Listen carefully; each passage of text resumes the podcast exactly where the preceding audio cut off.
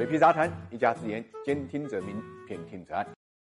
问君能有几多愁？恰似满仓中石油。这是不少股民啊，当初对于中石油高位套牢的惨重印象。时至今日，中石油今天的股价呢，最低达到了六块零三分，已经跌破了二零一三年啊最低的价位六块零四分。当然，距离它最高点，也就是上市当天二零零七年十一月五号盘中创下的最高点四十八块六毛二相比呢，跌幅呢就大了去了。中间中石油有过一点点反弹，但是那个反弹跟现在的跌幅相比，几乎是可以忽略不计的。我记得在上市之前呢，水皮杂谈专门发表过一篇文章，就是中石油是陷阱还是馅饼。当时呢，给大家做了两个判断：一是中石油呢最高点不是大家猜的二十还是三十，而是五十块钱附近；第二，这个价格是历史天价。什么叫历史天价呢？就是你这辈子活着再也看不到的价格，就叫历史天价。最后的结论就是劝大家像远离毒品一样远离中石油。当然，这是指中石油在二级市场的股价表现。中央电视台呢，在中石油股价跌到二十五块钱左右的时候呢，破天荒的为一个个股做了一档对话节目。当时呢，水皮也参加了这个对话节目，其中有一些细节呢是印象非常深的。你比如说，有个开洗脚店的老板，就是二十五块钱冲进去接的中石油的盘，因为他实在是太喜欢中石油了。以他对中石油的认识，他觉得二十五块钱是不贵的。但实际上后来呢，远远跌破他的心理价位。它这么多年股价下跌啊，累计呢超过了百分之八十一，现在市值呢只有一点一万亿，蒸发了七万亿。要知道，当初它是人类历史上市值第一个超过一万亿美金的公司。我们知道，美国股市出现市值超过一万亿的苹果公司，时间呢是在去年。换句话来讲，中石油啊创造历史呢比苹果整整呢早了十一年。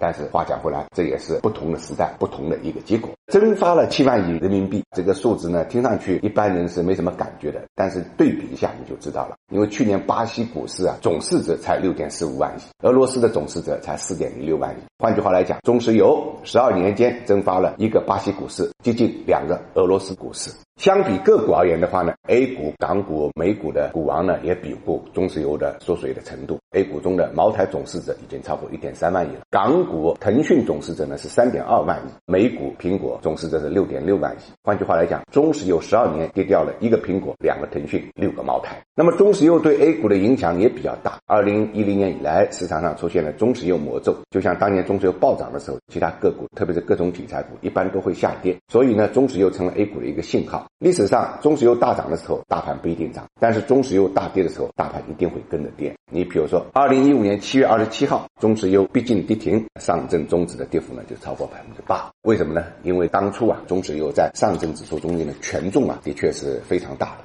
有个形象的说法，中石油跌一毛钱，影响了上证指数啊将近零点六个百分点。投资者对于中石油的态度呢，也发生着明显的变化。现在中石油的投资者呢，只有五十三万户，相比于顶峰的时候的两百一十三万户呢，减少了不少。为什么处于垄断地位的中石油股价会持续的下跌呢？这跟它当时的定价还是有一定的关系的。因为中石油二零零一年呢，在港股上市的时候，发行价才一块两毛八港币，但在 A 股发行的时候呢，正好赶到。了二零零七年史无前例的大牛市，在那波牛市中间呢，港股也是水涨船高，A 股的价格呢是根据港股的九折来定的。当时呢，H 股呢，我印象中是达到了二十块港币左右，所以这和过来 A 股发行的人民币就定在了十六块七，这个价格现在大家回过头来看，当然是一个泡沫价，所以呢，进入了慢慢的下跌长途，也就是可以理解的。不少投资者当初是看到了水皮关于中石油那篇文章的。如果你还有印象，那就在这个下面点一个个赞。